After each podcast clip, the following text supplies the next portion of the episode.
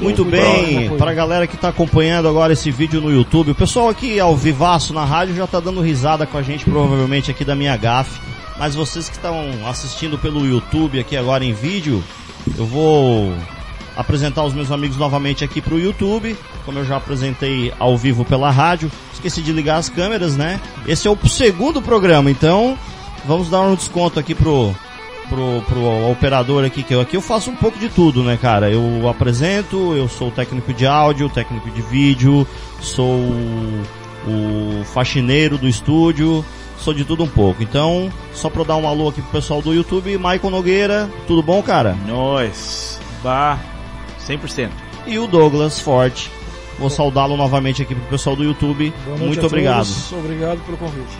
Bem-vindos, jovens. E é o seguinte, né? Uh, sempre a gente faz essa brincadeira, eu e o Maicon, que a gente se conhece há pouco tempo. Porque na verdade a gente tem é, proximidades na família, né? Nós temos parentes em comum e acabamos nos tornando parentes de alma aqui. Olha só que filósofo que eu estou hoje. A gente se conhece há muitos tá. anos, né? Meu Deus. Tem histórias, né, que as, as nossas mães lá em Garopaba faziam a, as mamadeiras, né, cara? E trocando uma ideia. É, cara, eu e o André, a gente tem. Eu acho que sou quatro meses, cinco meses mais velho que o André. E, tipo, a gente se conhece desde sempre. Tipo, a nossa primeira banda foi fundada no meu aniversário de 13, né? 13 anos. Não, tu já tinha quase 14, eu tinha 13. É, e. Tipo, foi uma agonia, mas foi ali que tudo começou, né? Na verdade, o primeiro, nosso primeiro ensaio foi no dia do teu aniversário de 14, cara. É, alguma coisa do foi, tipo. Foi. Mas só que assim, eu já eu tocava bateria há meses e o Maicon já tinha uma eu já era profissional já. Então, na verdade, fala um pouco do início Sim, lá eu já do cantava sertanejo na noite, do cara. pequenino Maicon na lá noite, com... cara. Engraçado, né? Como é que é o cabelinho de franjinha? Eu até mullet. conto, cara, foi a última vez que eu toquei que eu toquei ali no Maveco, ó. Aí o Vitor e Pedro, paga nós, ó. É, a última vez que eu toquei no Maveco, pediram o Cilim. E o Cilim, cara, o Cilim eu eu cantava com 11 anos na igreja, nas festas de igreja, cara. Não, essa de Cilim, antes de a gente se aprofundar nas Sabe conversas. é a música, né? Sim, sim. É, a gente tava na noite umas duas semanas atrás. Eu tava fazendo um som com o pessoal da Lady Di, né? Tava eu, o Betinho e o Gil. E daqui a pouco um maluco pedindo pra cantar uma música. A noite inteira enchendo o saco. E aí daqui a pouco o Gilmar. Tá, tá, vem cá, vem cá. Quer cantar uma música? Sobe aí e canta. Dele, ó. Só sei cantar uma música, hein? Daí não, então tá, canta aí. Daí ele começou. Sabão, cracrá. Sabão, cracrá. Não deixe os cabelos do saco enrolar. Nisso ele já tava com de canto de olho pro Beto aqui. E já assim, ó. O que, que vem depois? O que, que vem depois? Porra, cara, o cara não sabia a sequência do sabão cracá. Ah, eu até tentei acompanhar o cara, mas aí eu já comecei a rir, já larguei as baquetas na caixa. E aí eu não consegui mais e ele. Que, vem depois? O que, vem depois? Nossa, cara, então malucos à parte aí. O Michael noite Nogueira são já, milhares, né? já tá há quantas décadas? Cara, esse esse mês de setembro agora fez 30 anos. cara. Mas 30 era, anos. mas era bem eclético, né? O, Não, eu comecei cantando sertanejo. Era mas época. sertanejo aquele noventão, oitentão. Sim, é época é 90. Eu tô falando de 91, né, cara? Final dos 80, 90 ali. É. Zezé de Camargo, Chitãozinho Chororó. Chitãozinho Chororó, Milionário José Rico, Christian Ralph. Cara, são músicas que, tipo, tem músicas dessas que eu toco em lugares onde só rola rock, cara. Evidências eu toco em. Mas tu começou é, cantando e alguém te acompanhando no violão, ou tu já teve contato com o violão Cara, também? Eu. Porque foi assim, ó. A gente, eu, eu costumo dizer que o, o cara começa a cantar desde o dia que sobe num palco e. Que eu, pra mim, a primeira vez que eu cantei era um concurso, eu tirei em terceiro lugar. E os meus pais, né, muito. Muito incentivadores, né? Digamos assim. Eles, eles queriam aquilo, né, cara? Porque a criança, uma criança com 9 anos, ela não sabe o que quer, né? Tipo, cara, desde aquele, daquele dia eles não pararam de levar, sabe? Tipo, eu acho que eu cantei uns cinco meses com alguém cantando, pra, tocando violão pra mim. E como eu era muito esforçado, cara, muito dedicado, e a mãe ela era muito metódica, até graças a Deus, né? Ela era metódica e pegava no pé. Tu tinha o Anderson, né? Sim. E, cara, três meses de violão já tava tocando. Óbvio, tocando, tocando. Tava me virando, né? E dali então, fiz eu acho que uns três meses de aula com um professor. E ele disse: Ó, oh, agora eu não sei mais nada. eu cantava umas 10 músicas, ó, agora eu não sei mais nada para te ensinar. E comecei a fazer aula com o Nando Rocha. Olha só, o brother sério? lá, o brother. né? Depois de anos vocês se encontraram. Sim. Sim, é porque a gente nunca deixou de ser amigo, até lá nos Estados Unidos a gente se encontrou lá. Ah, é? Eu não sabia disso. Sim, sim. É a minha banda de forró. Nando, gente boa, se ele estiver acompanhando vai, aí, um grande abraço. Vai pra ele. aparecer aqui também. É, Com em- certeza. A minha banda de forró e a banda dele era ponto com, do, Charles Carminati ali. Ah, legal, A hein? deles era uma banda baile e a nossa era uma banda de forró. E quando foi a quando, quando foi que o que o rock pauleira te te conquistou? Ah, cara. Foi sozinho, cara. E tipo assim, ó. Rock pauleira. Eu gostaria de conhecer a pessoa que inventou essa expressão, rock Não, e pauleira. olha, e, e eu comecei a ouvir rock, cara. Não foi nem por causa da música. Foi por causa da, da capa da, do, do, do cassete. Que era o Injustice for All, do Metallica. Bah, show. Um brother me emprestou, não, tu tem que ouvir Metallica. Daí, cara, eu- a música eu não gostava. E, bah, vamos cismar nisso aqui, porque guitarra, né, cara, já tocava guitarra, já gostava de distorção. Comecei a ouvir aquilo e...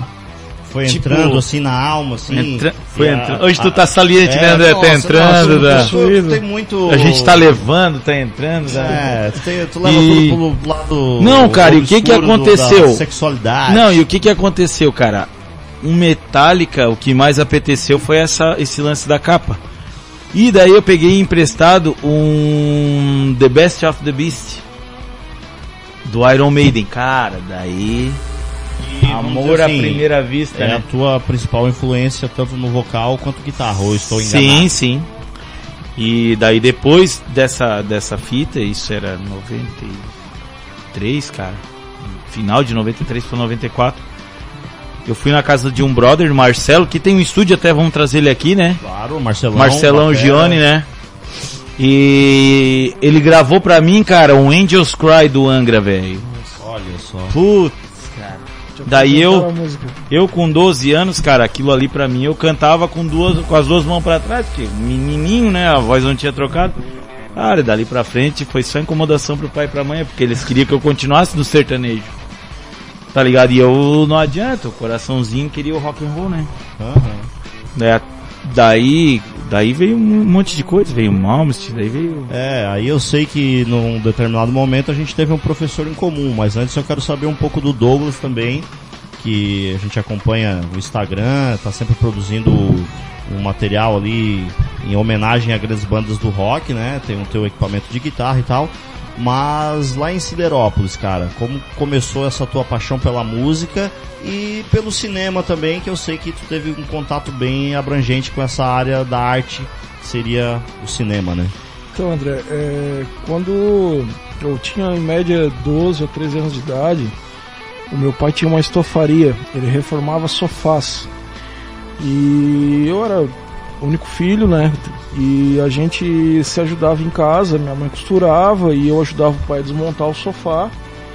E eu, eu recebia por aquilo, meu pai dava, me pagava no meu dia trabalhado ali, o pouco que eu, que eu ajudava ele a rasgar os panos, a tirar os grampos ali, ele me pagava.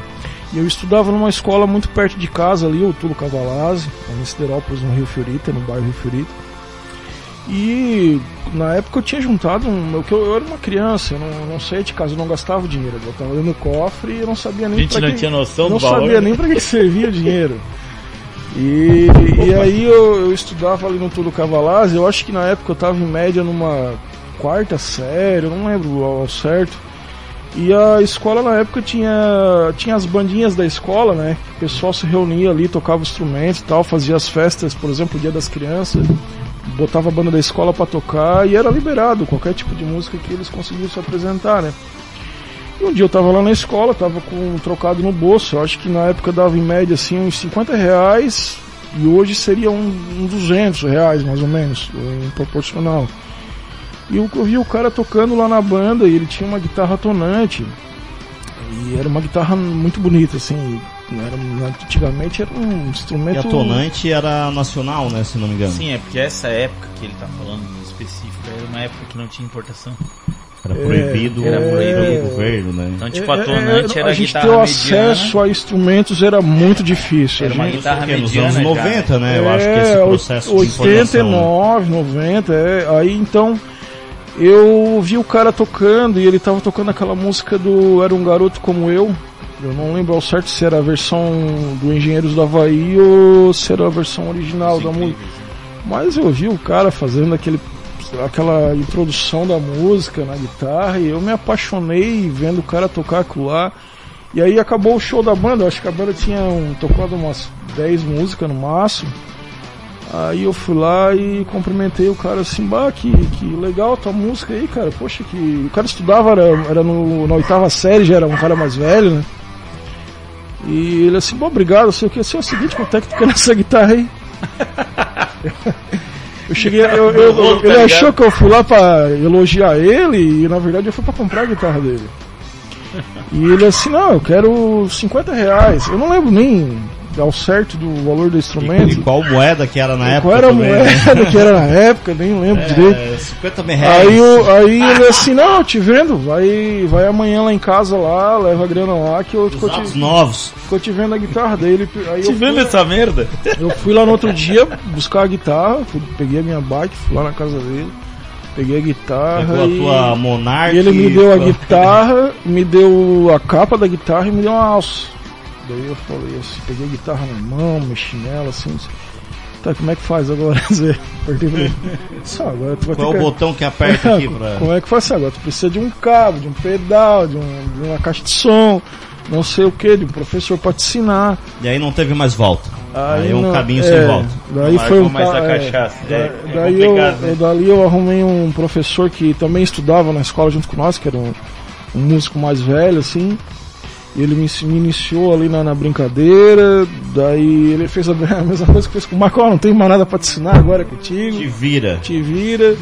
E ali, cara, a partir dos 14 anos de idade, ali, 13 a 14 anos de idade, eu, eu fui, estudei com o Gelsinho, que eu acho que o Marco conhece também. Grande professor. O né? Andrezinho, que eu acho que o da banda Metrô, que o André tocou um tempo, né? Na Da, verdade, a gente, eu não cheguei a pegar a, ge- a, época que ele tava na Aham. banda. Quando eu entrei, ele tinha acabado de é, sair. era um guitarrista fenomenal. Mas eu ouvi, ouvi falar muito bem, né? Não, ele era muito bom, né? Ele foi uma, uma formação antes da nossa. né? Foi, foi. É, na época eu me impressionava com ele tirando música do Malmsteen. E a banda Metrô, vamos fazer um. Vamos, vamos, vamos, vamos falar a real aqui, apesar dos pesares, eles sempre deram oportunidade para músicos mais novos. Então é um mérito que, que o Jack e a E a a Adriana. A gente sempre comentou, poxa, os músicos mais novos geralmente começavam Sim, pela se não Metrô. fosse aquela cobrança dela, aquela Isso. exigência, a gente não, É. não se puxava. ela, ela educava de um modo meio torto, porque nós nos dedicávamos pro instrumento para chegar no ensaio e tá aqui, ó, tirei isso aqui. Depois eu vou contar uma história mais ou menos que aconteceu comigo e o Maicon viu essa cena. Não, Mas e eu com o overkill, velho. Essa cena Tirei foi a punk música também. em cima, cara. Daí tava o Andrei baixista, o, né? o Man at Work, né? Era, era. E era um nesse dia overkill, tu né? levou o Andrei pra assistir Pra o ensaio. curtir o ensaio, é um brother baixista. Então, tá nas aí. bandas de reggae, né? Não, e aí ela chegou, ela, ela, ela, ela sacaneou o Michael aquele dia. E aí no final do ensaio, eu cheguei. Verdade. Eu cheguei, ô Adriano, ah, mas bem calmo. Não, mas se eu já sou um coró hoje, imagina eu com 15 anos para 16. Aí naquele dia eu tava com um espírito leve, tranquilo. Cheguei, pô, Adriana, poxa, pô, humilhou o cara na frente do amigo dele. Hoje, logo hoje que ele trouxe um amigo. Pô, não precisava ter pegado tão pesado, né? Pô, e ele tirou a música, tava 100%, fez isso, pô, não precisava, né? Daí ele, ela, é? Tá defendendo teu namorado? Ela descobriu naquele horário, naquela hora ali, tá ligado? Soube naquela hora. Já passou das 10, então obviamente eu vou falar o que eu falei. Eu disse, Adriana, eu com 16, 15 para 16, e ela já tava na casa dos 30. Adriana, vai tomar no teu cu. E virei as costas e peguei o, o ônibus e vim pra casa. Cara, e o André era muito escroto, cara. Sim. A gente era Mas muito escroto. cara. Douglas. Então, aí da- dali pra frente, né, a gente bus- buscava os músicos Ah, mais não, isso aí experientes. antes. A Preta tá lembrando da, da- do dia que tu aca- acabou com o ensaio do Estúdio Júnior e levou a bateria nas costas. Ah, não, esse dia também, depois nós vamos contar isso. Mas o Douglas, continue Então, aí. dali pra frente, né, que eu fiz aula com um, com outro, a gente sempre procurava os músicos mais experientes pra, pra aprender alguma coisa, porque a gente não tinha acesso à internet, não tinha acesso a nada. Eu era uma revistinha que comprava na banca de revista, guitar player, cover guitarra, ou, ou alguém te ensinava alguma coisa.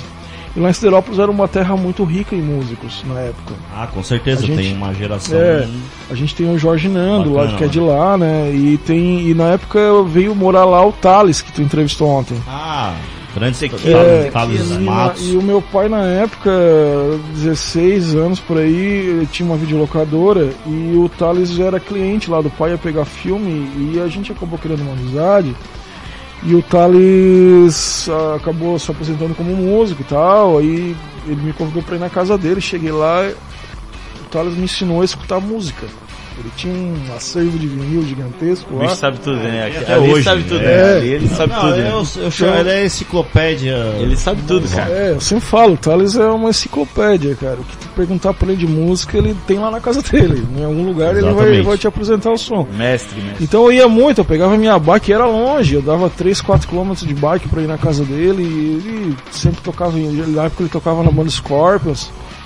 Então ali foi a minha introdução na, na música, saber o que eu queria escutar, saber do que eu gostava, qual era o tipo de som que eu queria ouvir. Aí dali pra frente eu, eu, eu fui assim um adepto ao rock and roll, sempre curti o som, só que o meu, o meu histórico sempre foi voltado pra trabalhar, né? Meu pai tinha locadora, eu tinha que trabalhar com ele, antes meu pai tinha estofaria. Aí depois ele me levou a estudar, fazer curso técnico, faculdade. Então a, a guitarra ela sempre, sempre, sempre ficou em segundo plano na minha Mas vida. sempre né? contigo ali, né? Sempre ali do meu lado, né? Sempre, sempre me acompanhando. Até pra extravasar um pouco a pressão, o estresse do trabalho e dos estudos, né, cara? Isso, aí, aí depois de um, de um, de um período, eu, eu há uns 4, 5 anos atrás, eu, eu fui trabalhar para uma empresa, ainda trabalho hoje, né? Uma empresa que eu gerencio operacionalmente em média de 30 postos de combustíveis hoje. Então. Vamos baixar essa gasolina aí, né, cara? Pelo amor de Deus, né? essa- Qual é a magia? gasolina Não, fiado, não, Douglas. né? é Faz- matar o faz presidente da pra nós. Petrobras. Faz um fiadinho ali pra nós, Douglas? Então, dali, é, eu tenho um nível de estresse e ansiedade muito alto por conta do, do meu trabalho, né? A, a cobrança e a minha responsabilidade, ela, é- ela é muito é, a- presente na minha vida. E eu tava levando esse trabalho para casa, tava levando meu estresse para casa, tava levando meu travesseiro na minha cama sem conseguir dormir, levando trabalho. Aí eu, né, devido ao meu estudo, à minha graduação, eu tive uma cadeira de coaching no, numa faculdade que eu fiz e a gente tinha um estudo de PNL, que é Programação Neurolinguística. E uma da- das, das chaves para esse estudo era tinha como âncora a âncora a música. Então eu, pô, eu gosto de música pra caramba. É, gosto de instrumento. Estou precisando fazer alguma coisa para aliviar minha mente. Então acabei pegando o instrumento de volta na mão e tratando como religiosamente todo dia usar ele para mim poder é, é, desligar minha mente do trabalho, sabe? Desligar, estudar. Acabei fazendo cursos online com o Azelzinho, com o Kiko Loureiro, com o Gustavo Guerra. Ou seja, o instrumento musical é o melhor psicólogo que uma Exatamente. pessoa pode ter ao seu lado. O Exa- Maicon depois vai falar um pouco melhor sobre isso também. Exatamente, acabei é, não, não sendo músico profissional pela minha, pelo meu gosto, né, pelo meu tino, pela a minha experiência, Não mas por falta de talento, né? É, Por eu- opção, né? é, circunstâncias, né? Te levaram para circunstâncias, outro caminho. né? Exatamente. Então eu eu acabei usando a música pra mim evoluir como ser humano, entendeu? Pra mim af- afastar E ver que não adiantou nada, né? É, ele acha que evoluiu, mas. É, a- a- tipo assim, a, a âncora da música na programação neurolinguística, ela funciona exatamente dessa forma. Outro dia eu tava vendo, outro dia, algum tempo atrás eu tava vendo um filme, o Rock Balboa. O tema do rock Balboa, ele te deixa muito motivado quando tu vê o filme. Aí eu não tava foi por acaso. é, eu, eu, eu tava vendo aquele filme ali e, e pela, sei lá, vigésima vez, e eu resolvi botar o, o volume no, no mute, quando eu tava assistindo o filme, no- na hora da troca de socos ali, da, da ação do filme, né? E a gente percebe que, ah, tendo a música como âncora, né, ela faz muito falta no, no, no, no cotidiano do momento da pessoa ali. Então, tipo assim, tu vê, tu vê o filme do rock sem música, ele não é nada aquele filme ali. Quando tu bota música, ele te motiva, ele te deixa pra frente, ele te faz gostar, te faz ficar feliz.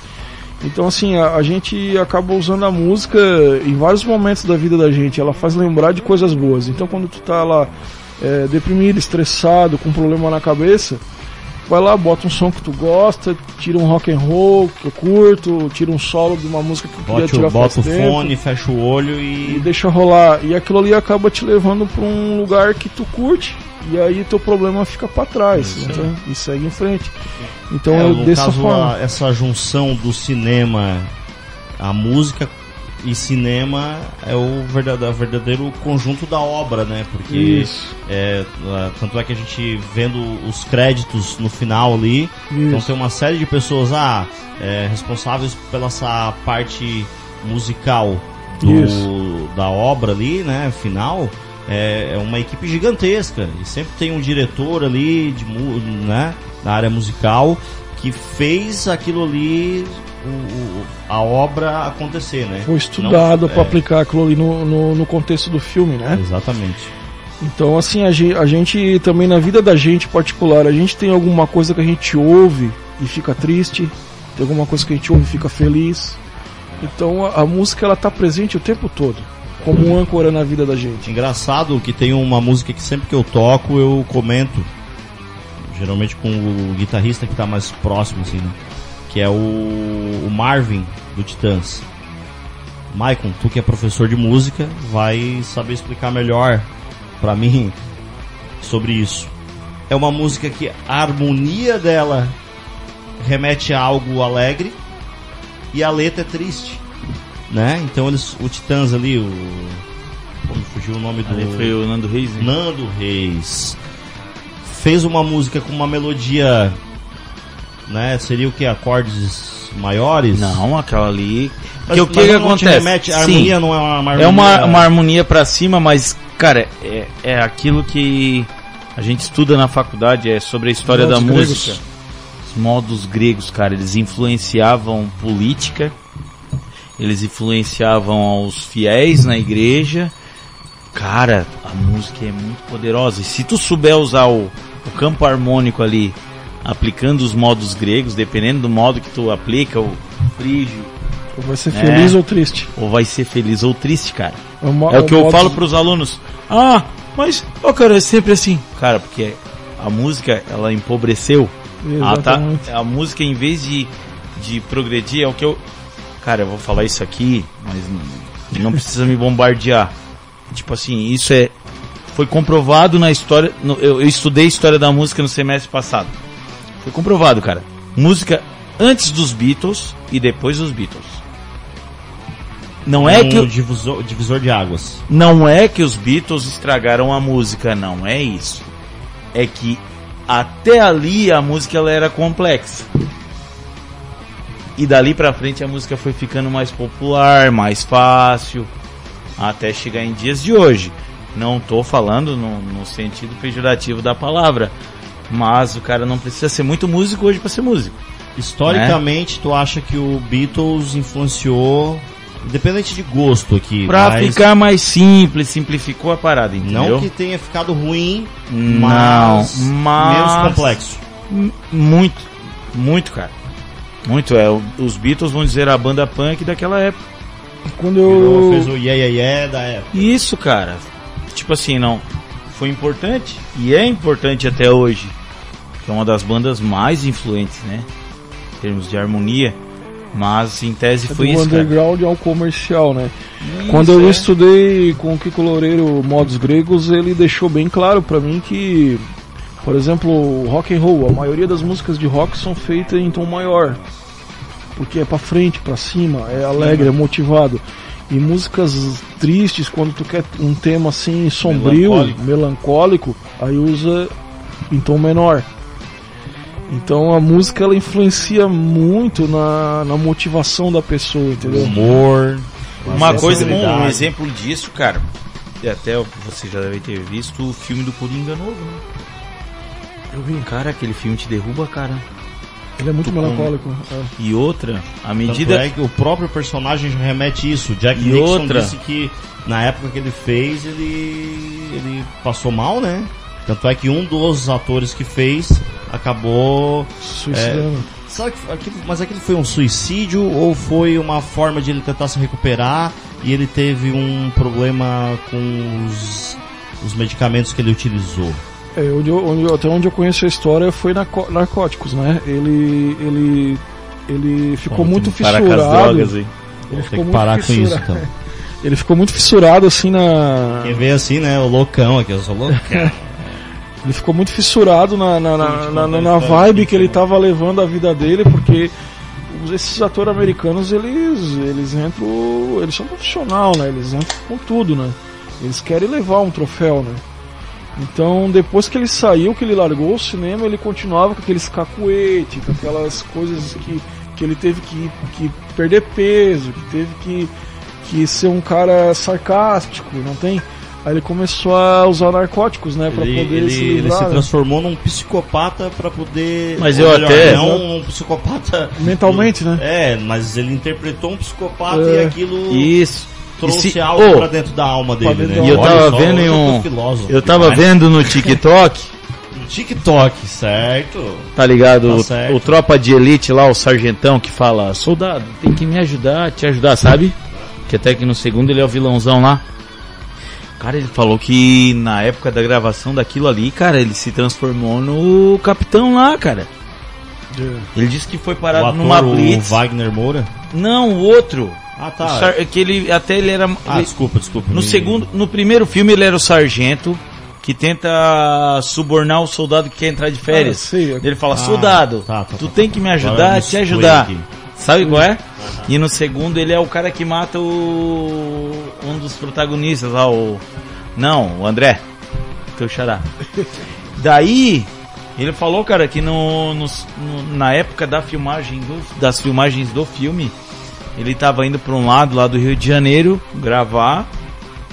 Tava no carro dele já com a, com a roupa do elenco lá, que é uma roupa de capitão da PM, ou major da PM, não sei.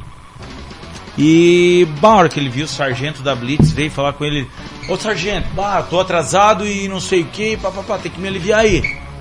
Diz ele que o sargento prestou continência. Não, pode passar aí, pá. O cara comprou a ideia. Não, cara, ele quis dizer que o que que acontece? Que, que o ator, ele tem isso, né, cara? De sugar o personagem e quando ele tá naquele momento ali, ele viver aquilo, sabe? Ô, cara, o filme, tanto quanto a música, ele tem esse poder, cara. Nós vimos aquele filme Nasce uma Estrela com a Lady Gaga. Esse eu não assisti ainda, mas Cara, a não assiste. é positiva. Não assiste? É Não? terrível. Sério? Então, Terrível. A resenha então me enganou. A resenha é assim, ó, se a pessoa, se a pessoa tem depressão e vê aquilo ali, Porra, é uma filme, chave, cara. velho. Mas tu- o que que acontece, velho? Não vamos dar spoiler é, do mano. final. É, Cara, ó, spoiler, não quero Mas, ficar cara, com mas é- mas concorda comigo Concordo. que uma pessoa doente vendo aquilo ali pegou, cara? Não, É, é porque ele é muito dramático, né? Ele, ele tem um final muito ruim. Não sei, cara. Ó, assistam Não, que eu não não vou dar que o filme spoiler é do ruim, final, mas, ele ó, teve um final triste, Assista né? que é uma bosta. Ó, aproveitando que o Maicon apontou aqui, ó. Antes que eu esqueça, vamos saudar a nossa plateia aqui hoje, Maicon. Apresenta o pessoal que tá com a gente no estúdio aqui. Aqui hoje tá o Eco e a Preta. O Mike tá só jogando. E a Preta tá aqui dando as ideias do que falar. Ah, ela que pediu pra contar da história do Batera lá. Levou nas costas. É, Da é. outra vez que a Edna quase morreu de apianço lá, que tu acelerou a música. E eu não conseguia voltar. Quase matou a vocalista Não, da vai chegar, vai chegar nesse momento. Galera, aguarde que daqui a pouco o Maicon vai contar os meus as minhas histórias escabrosas de quando eu não sabia tocar bateria. Não que eu saiba hoje, mas Ah, tu já eu sabia, cara. O André era o prodígio da banda, cara. Era chato, né? Meu Deus do céu, eu me arrependo, cara. Quero O aproveitar André era o aqui. prodígio da Quero banda. aproveitar aqui, pessoal, quero pedir desculpa aqui pro meu amigo Maicon. Todas as roubadas que eu já coloquei ele, entendeu? O Douglas eu não tive muita oportunidade de botar ele Só em roubada o ainda, porque a gente ficou um tempo, é, é, a gente ficou um tempo afastado, agora a gente voltou, então ainda dá tempo de eu deixar os furos com o... Puta que É, pariu. Maicon, poxa, cara. O Maicon, ele, ele, é, ele é muito... Ele é muito safadinho. O André hoje tá E, com ó, a maldade por trás, YouTube, ó, A cara. galera que já tocou comigo, que eu já deixei furo com você em alguma vez, algum momento dessa história curta que eu tive nas noitadas, me desculpe. Porque se eu morrer amanhã eu não quero deixar nada pra trás, então, gente, desculpe aí. Mas depois a gente vai com o Michael. É, o Michael vai. vai Cara, eu tô aqui só pra queimar o filme, cara. Eu... o Michael vai me entregar, eu sei disso. Perco o amigo, mas não perca a piada. Michael, olha só, agora vamos... Diga. Pô, muito legal. É isso que, isso que eu busco aqui com, com, com esse projeto agora, retornando com, com a rádio, né? Rock and Show Station. Esse aqui é o programa Rock and Show dentro da rádio Rock and Show, Rock and Show Station. E vai ter muita coisa bacana por vir, mas esse é o segundo programa e eu confesso que eu já estou conseguindo o meu objetivo de trazer a galera para debater diversos, diversos temas. Estamos falando de cinema, a gente tá, o nosso universo é mais musical, mas vou trazer outros temas também pra galera, então fiquem ligados aí pessoal na Rock and Show Station, não, rockandshow.com.br e Maicon, a partir do momento que tu começou, vou, vou rasgar cedo agora pro meu irmão aqui, um baita de um professor, Anderson Cardoso, deu aula durante anos na SAT, que também formou uma gurizada lá, formou várias bandas. vários guitarristas. Mas né, antes disso, lá nos anos 90, ele já, modéstia à parte, né, ele já nos influenciou muito e a gente conseguiu. Cara. A gente tá hoje aqui, eu vou falar por mim, acredito que o Michael vai me acompanhar aqui. Eu estou aqui hoje, né, nesse papel de, ah, eu sou baterista, sou músico, por causa do meu irmão, cara, o Anderson, que é um professor, a didática dele é fantástica, e tu teve essa experiência também, né? Sim, cara. Eu, inclusive, eu fui primeiro aluno dele. E. Acho que eu tinha a idade do meu filho hoje, 12 anos. Foi o cara, tipo, até, até ali, cara. Como eu falei, eu estudei com um cara, depois peguei aulas com o Fernando, o Nando Rocha. E também ele era muito novinho, cara. Ele era tipo dois anos mais velho do que eu. E naquela época, como o Douglinha falou ali, cara, era revista. Revista, videoaulas e outra, videoaula. Fala em videoaula. Cara, videocassete era um troço caro. Com certeza. Não é igual hoje, ah, todo mundo tem smartphone, ah, vou ver um vídeo. Tô no YouTube. Vai aprender um solo, tu vê o Steve Vai ensinando solo. Né? E naquela época, cara, a gente tirava a música na, na, na- na fita cassete, né, Não, cara? e lembra quando vocês. Eu não passava por isso, mas vocês gravavam a fita cassete no final dos ensaios, né? No caso da. Na, na banda metrô. E vocês tinham que combinar o tom que vocês Dava iriam variação tirar. de tom, porque dependendo do, Da rotação. tape ali, Aham. que tava gravando, se ela fosse um pouquinho mais pesada com a outra, dava... que cagada. Sim, cara. Daí o que que acontece? Vendo que chegou uma época que eu comecei a ouvir Iron Maiden, Angra. Pô, cara, vamos procurar um cara que consiga me ensinar isso, né? Daí apareceu o Anderson, né? Monstro, né? Já fazia tudo na guitarra. E ele também era novinho, acho que devia ter uns 18, 19 anos, A tá? diferença entre eu e ele são oito anos. Então, Se eu tinha 12, já tinha. Tava na casa dos 19, é. 19, 20, né? Uns 19, é. 19, é. E. Cara, e ele era o tipo do professor que eu sou hoje, tá? Que fica queimado com o aluno se não pratica, que Eu sei, já fui aluno do Maicon, sabe? levei pro chão de orelha já. Mas, cara, tu tem que tentar valorizar, prezar pelo dinheiro do, do, do teu aluno, né, cara? Sabe E- que eu já passei por isso também? Eu, eu eu dava aula particular na casa de um rapaz, o Anderson que conseguiu esse aluno pra mim. Ele dava aula pro pai e o irmão mais velho do, do menino e aí eles, ah, meu filho quer aprender a tocar bateria e daí o Anderson, oh, meu irmão, ele dá, ele dá aula de bateria. Não, então, pô, ele será que não, não vai lá em casa? Eu disse, "Oh, tranquilo, ele falou, né? Daí ele, ó, André, consegui um aluno pra ti e tal. Aí eu ia lá na, na casa do, do rapaz dar aula pra ele e tal. Eu passava exercício, mas eu notava assim que ele tava meio, meio desanimado, não tava empolgado como eu era, por exemplo, e, e tu. Nossa, na época. A gente vinha fissurado quando ia fazer aula. E aí, beleza, daí ele chegava na semana seguinte, e aí, praticou o que eu te passei? Ele, é, pratiquei, aí ia ver nada. Aí fechou o primeiro ciclo de quatro aulas, quando encerrou a quarta aula. Na verdade, na última aula, eu meio que dei uma puxada de orelha. Ô bicho, tu não tá treinando, cara? Tu não quer aprender a tocar bateria? E ele falou isso pra mim. Não, eu quero aprender a lutar judô. Aí terminou a aula, não, tudo bem, terminou a aula. Aí encerrou o último, né? A gente fez Fechou as quatro aulas, fechou o ciclo. E aí o pai dele, e aí? Como é que ele tá? O pai dele empolgado, queria ver o filho tocando bateria. E aí eu disse, olha, é, eu poderia ficar aqui mais dois, três meses é, recebendo o dinheiro do senhor, é o meu trabalho. Só que sinceramente é o seguinte, ele tá aqui agora com 10 anos de idade, não é o momento dele. Não é o momento para ele aprender, ele não quer aprender. Daí eu contei isso, olha, ele disse que quer se dedicar mais às aulas de judô, então incentiva ele a continuar nas aulas de judô, porque é o que ele quer.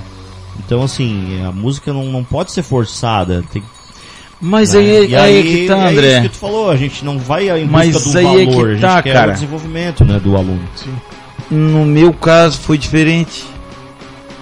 Tipo, como meu filho, que hoje faz aula de técnica vocal por livre e espontânea pressão, hoje ele faz. Cara, não vou desperdiçar o talento dele. A minha mãe fazia isso comigo, cara. E até os meus 14. Tu quer dizer que eu fui errado, então tu tá me criticando aqui dentro da minha casa. Não, não é isso, mas eu, eu penso que tu, tu galera, tava certo. Eu tenho essa liberdade com ele, hein? seu ignorante. Tu tava, tu tava certo, porque eu também faço isso.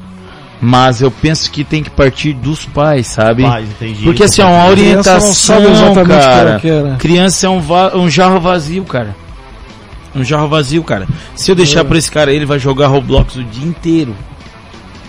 Tá ligado? Se deixar por ele, ele vai virar TikToker. Sim. Entendeu? Brincadeira, hein, Mike? Eles- Tô brincando. E, e o que que acontece, cara? Então a gente tem que dar um norte, sabe? E eu tenho uma aluna hoje, ela tá com 15 anos, a Helena. Coisa mais linda, cara. Canta, toca violão. E quando ela tinha 10 anos, ela teve, ela estudou comigo tipo 4 meses e ela não queria. E naquela época era uma dupla, cara.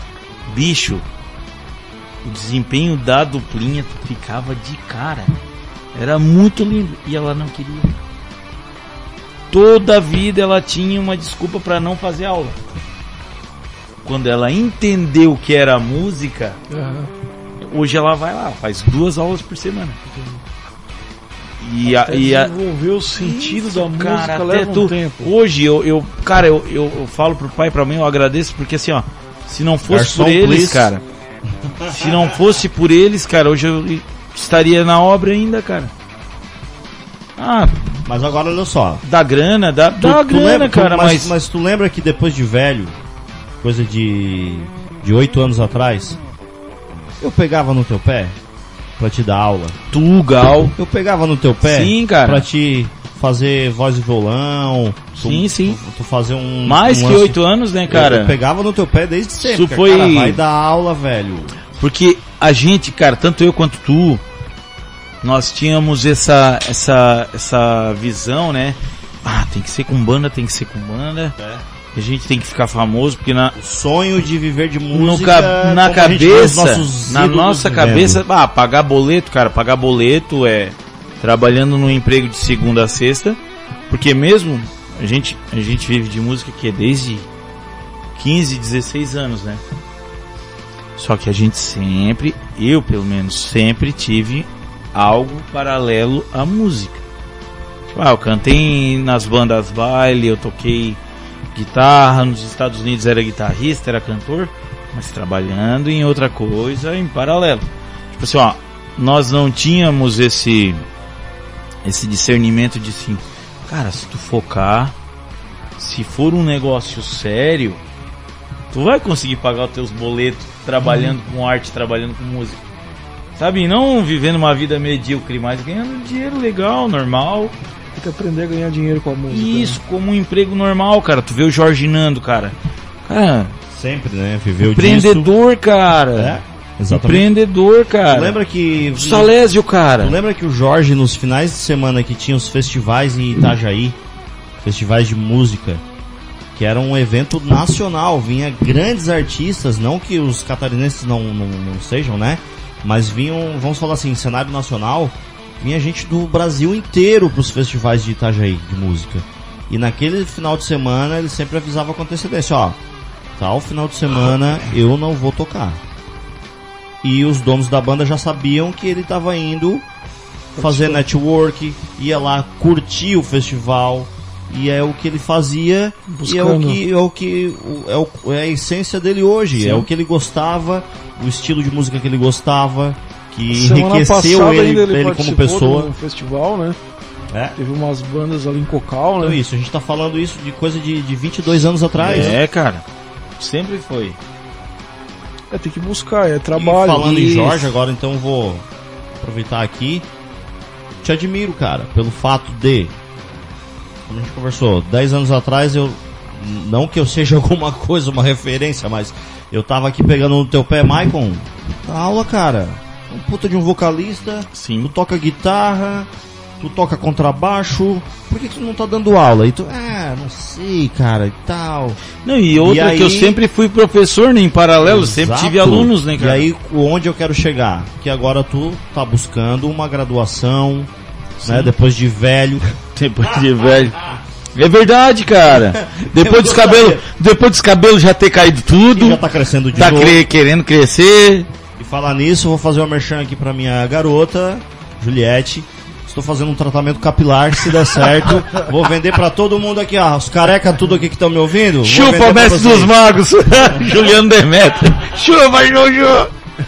Juliette fez um- uma força pra eu voltar a ter autoestima com o meu cabelo. Porque eu pensei, não, eu vou virar o Smiggle, né, cara? Vou ficar com fiapo aqui, outro É que o aqui. cabelo do André tá virando um cabelinho de piscina, né? É, Tá cheio, mas é, eu sempre falo, eu sou um skin. Eu sou skin headbanger, a mistura dos dois. Não tem o skin head, que é o cabeça raspada, e o headbanger, o cabeludo. Eu sou skin headbanger, cara. Poucos podem dizer que são isso. Eu, mas, enfim, parabéns, Maicon. Obrigado. Essa mano. questão de tu tá buscando graduação e tá com teu espaço lá. Agora vamos lá, vende teu peixe aí, teu espaço, teu estúdio de aulas. Como é que faz? Agora a gente, nós estamos reformulando tudo, né, o espaço.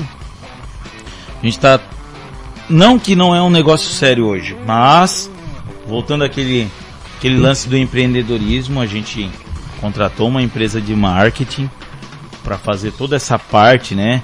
Eles têm toda essa expertise de logotipo, uma logomarca, um nome, então vem, vem coisa boa por aí. E agora as aulas de, de pintura em tela, que a, a, a minha gata vai, vai, vai começar, e já começou, né? Já tem alunos e então essa parte aí vai começar, então vem coisa nova por aí. E pra galera que quiser fazer aquela aulinha de técnica vocal, de violão, de guitarra, de baixo, só me procurar lá no, no WhatsApp 996339829. Daquele toque a gente. Mas isso que eu tô falando, mas isso que eu tô falando de escola é porque assim, ó, ano que vem, se Deus quiser eu me formo, daí a nossa escola vai emitir também o certificado, sabe? Pra galera que tá fazendo faculdade. Porque assim, ó, às vezes o cara tá fazendo uma facu, cara, tem que, como é o meu caso, tem que declarar lá 200 horas de um curso livre. Cara, porque não aprender um violão, cara? É, não que em 200 horas tu vai aprender um violão. Mas vai ter esse contato com a música, né? Vai ser tocado pela música, né, André? É, vai ser tocado lá no fundinho, né, Mike? Ou é, pintura em tela. A pintura em tela vai ser trabalhado de duas formas pra galera que quer ou decorar sua casa, ou, ou tem isso, a pessoa já pinta e quer fazer, quer se especializar, ou para aquela galera que, ah, cara, tô na terceira idade, quero fazer um, um ocupacional, uma coisa para distrair, é muito legal.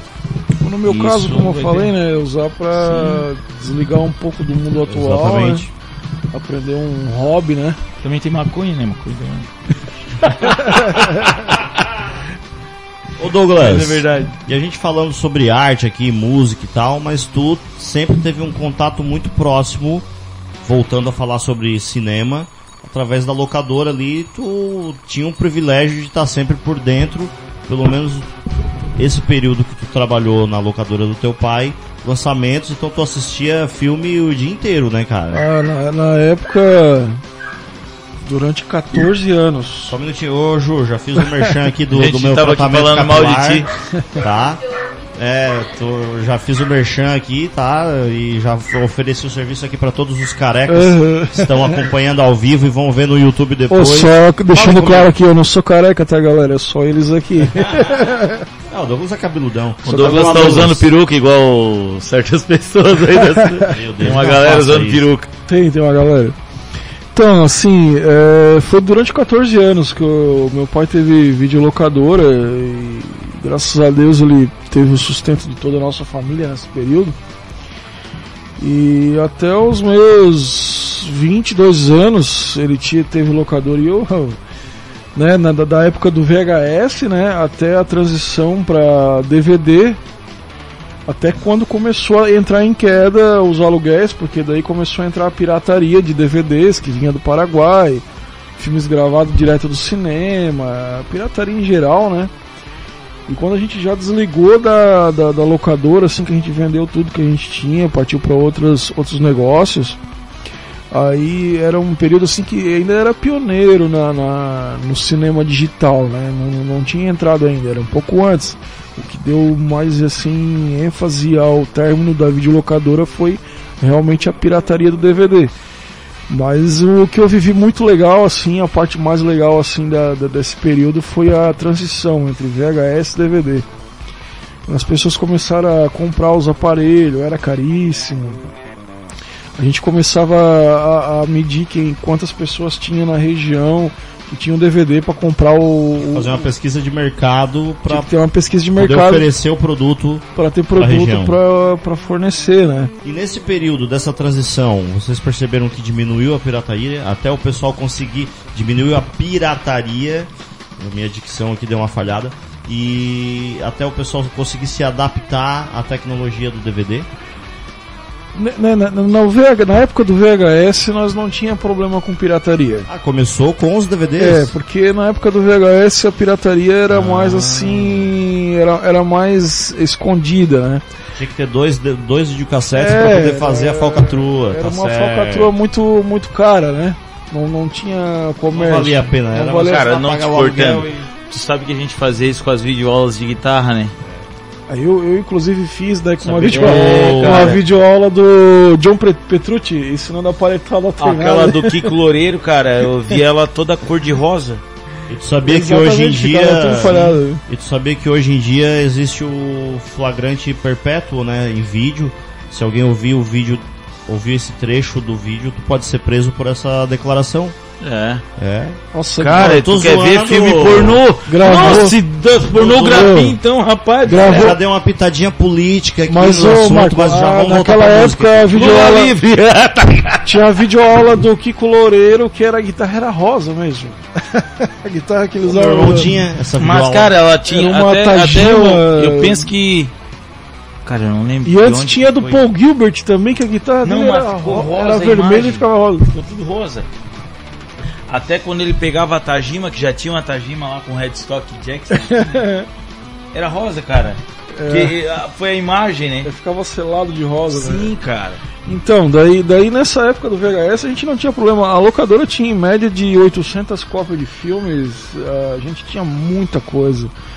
E era muito bom trabalhar na época. Chegava na segunda-feira, tinha que ficar rebobinando os filmes. Tá, e foi de que período a que período que tu teve esse contato? Cara, eu, eu não lembro ao certo. É, Aproximado, é... assim, foi na é década na, de 90? Na, entre 90 a 2005, mais ou menos. O período. Foi um, é, um tempo considerável. É, foi. Foi 14 anos. anos foi 14 anos. Então ali da, dali da, da, transição entre VHS e DVD foi onde a locadora ela teve como ganhar dinheiro. Porque alugar DVD era caro e eu era um gurizão na época e as pessoas compravam para DVD e não sabiam ligar. Aí eles iam lá e me pagavam para mim na casa deles instalar o aparelho, ensinar eles a mexer. Aí vinham os coroa, né? Tinha uma graninha, comprava um home theater, alguma coisa e eu ia lá e instalava tudo, ficava uma horinha na casa dele, ensinava eles a ligar tal, aí como ganhava como cliente de DVD legal. e.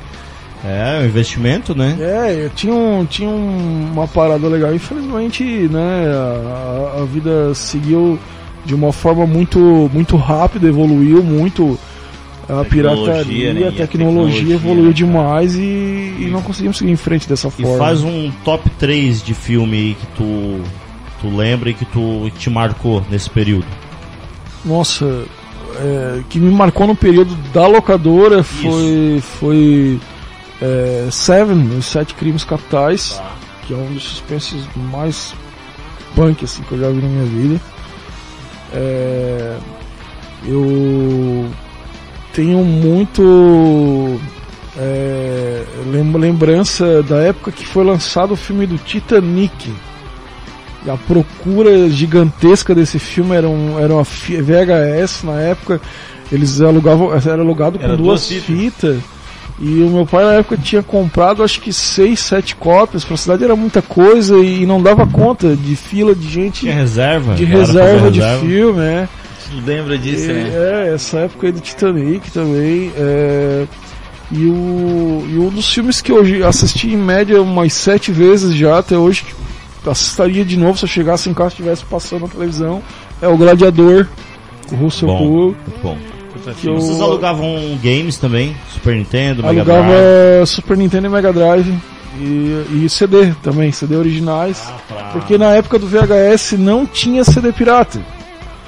Então a gente alugava CD original, a gente comprava CD original. Aí eu comecei a comprar uns Angra, uns Iron Maiden lá. O meu pai me cortou porque, bah, adorava, queria escutar, né? Mas a gente alugava CD de Sega CD, né? Não, CD de música. Ah, de música. CD de música. Sim, sim. E aí, aí, aí também lembrando agora, a, conversando assim, a gente teve muita dificuldade com a, quando o retorno do, do, do, CD ou do DVD vinha arranhado, estragado, quebrado. Isso aí também tinha, tinha um prejuízo para trabalhar, né?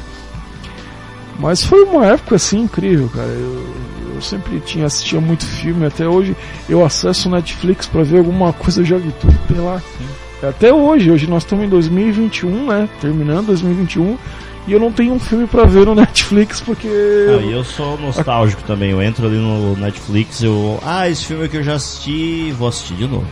Juliette pega no meu pé direto, que eu gosto de ver filme velho. Eu sou velho, eu vou ver filme velho. Cara, eu e a Preta a gente sempre fala. Assim, ó, a gente também. Eu não, não tive locadora, mas o contato que eu tinha era assim, ó. Segunda-feira ia lá, tipo, alugava 10 filmes, cara. Pra ver a semana, semana inteira. Uhum. E o. Inclusive os amigos, nosso ciclo de amigos, né, André? Eu fui o primeiro a, da nossa geração a, a me casar. tipo, daí eu vim dos Estados Unidos, eu tinha uma casa relativamente grande e uma TV grande. Ah, cara, vamos lá, comprar umas geladas e vamos lá no Mike ver filme. Cara, sabadão. Era um teatro, era um cinema, Era um cinema, cara. TV de 20 polegadas, né? Assim, cara, 10 Legal, né? filmes. Era, era um entretenimento, entretenimento muito gostoso, cara. Época, muito e gostoso. a gente entra hoje no Netflix, cara. Até acabei né? cancelando porque, tipo, tu viu tudo, Já cara. Viu tudo. Tu viu tudo, tá ligado? É, o que então, salva, o que salva pra mim é, é os é seriados, né? As séries, né? Mas quando eu não tô séries com exclusivas é, e tal. Quando né? eu tô com saco pra ver uma série, né? exclusivos, também, né? fazendo merchan. Olha aí, Netflix, paga nós. E a gente tá falando de cinema, Douglas, mas lógico, hoje em dia tem um, o cenário europeu, tá produzindo muito filme bom, tem até a Bollywood, a tal da Bollywood lá na Índia. Mas a nossa época, qual era o foco? Assim, era O foco era Hollywood, né? Hollywood, Hollywood. Estados Unidos. E o Michael ele teve uma experiência muito bacana porque ele ficou durante alguns anos lá. E agora eu gostaria que tu me ajudasse, né? As tuas curiosidades sobre o cotidiano nos Estados Unidos. Nossa. Vamos fazer uma sabatina de perguntas aqui pro Michael. Michael, primeiramente, cara. Ah, pois é, eu era gogo boy. É. E Pesava 150 quilos. era gogo boy pesando ali 55 quilos. Era uma vareta, né? Cara, a primeira pergunta que eu te faço com relação ao- aos, aos Estados Unidos, como era o- a questão da segurança lá? Pelo que tu viveu aqui, tu saiu, ou melhor, vamos, vamos- fazer um, um pequeno cronograma aqui de datas. Tu saiu daqui em que ano? Saí em fevereiro de 2002. Eu apenas tinha dado baixa do exército. E voltou para pro Brasil? Final de 2004. Foram, tipo assim, dois meses pra três anos eu fiquei lá. Certo. E aí, então, vou voltar à minha pergunta aqui. As- a questão da segurança pública, pelo menos na região que tu convivia e o contato que tu teve com americanos também, de vários pontos do, do país, né, dos Sim. Estados Unidos. O, a experiência que tu teve a, e o, o que tu Tipo ouviu assim, falar ó. sobre isso, da segurança pública. a- os, é, os Estados Unidos ele é todo dividido por, por cidades, mas são bairros, né? Como se fossem os bairros aqui. Então assim, ó, tem bairros de hispânicos, chineses. Esses bairros tendem a ser um pouquinho mais mais perigosos assim. Só porque assim, cara, é, é não dá pra dizer que isso chega a ficar a ser um problema, sabe? Cara, tipo, eu tocava forró na noite lá. Eu e o Henrique, que tu conheceu. Cara, a gente andava tipo 3, 4 horas da manhã a pé, cara. Centro de Boston, cara. Tipo assim, nada a ver com aqui. As casas não tem muro. Tu não chaveia a porta da casa. Tu não É chaveia o questão carro. cultural mesmo, né? Isso, eu e o pai, o- tipo assim, tu é brasileiro, tu tá lá pra juntar dinheiro pra vir embora. E o esconderijo do dinheiro era dentro de uma caminhonete que não chaveava. E ficava na rua, cara. Tipo, aqui a gente bota o carro na garagem, a gente liga o alarme, o carro tem seguro, o portão tá chaveado, e a gente ainda paga o guardinha pra ficar buzinando a noite inteira na frente da casa, tem um né? cachorro ainda. E tem um pátio. cachorro, que a minha é chata pra caramba. Mas tipo assim, cara, lá não tem nada a ver com isso, cara. Tipo, Casas todas sem muros. sim, cara. e- é, cara, é cultural. Tipo assim, ó, eu cansei. Eu trabalhava na construção civil lá, eu era carpinteiro. De dia e tocava forró à noite.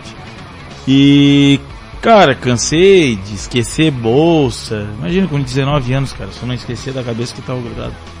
Cara, bolsa, cheio de ferramentas, de coisas. E, cara, chegava lá no outro dia tava lá no mesmo lugar. Cara, é Conta aquela outra his- cultura. aquela cara. história do, do teu carro conversível que tu teve que deixar com o motor ligado no centro da cidade. né? Ah, pois é, a Mercedes. a Mercedes, cara, é seguinte, que eu desde novinho eu fui da gambiarra, né? E lá no mall, cara, tem uns shoppings lá que tu compra de tudo, desde um celular a, a tipo remédio, Vibrador. tá ligado? Vibrador. E, cara, nesse dia eu estourou a bateria da Mercedes. E a Mercedes automática, não tem como empurrar. Então a gente fez uma chupeta lá em casa, viu só? Ah, chupeta. Hum, Vibrador, chupeta, tá ficando. Tá Daí o que aconteceu, 10 aí. Não dá pra desligar sem tirar, tirar a chave sem desligar, né? Cara, deixei o carro ligado no pátio do mall de um shopping, tipo, não vou nem dizer o Criciúma, que o Criciúma é pequeno, mas tipo um shopping das nações ali, o carro ficou no estacionamento ligado com a chave na ignição, é só levar, cara. E a gente foi lá e comprou a bateria. Comprar a bateria do carro. Uma Mercedes. Carro, carro E o conversível carro ligado.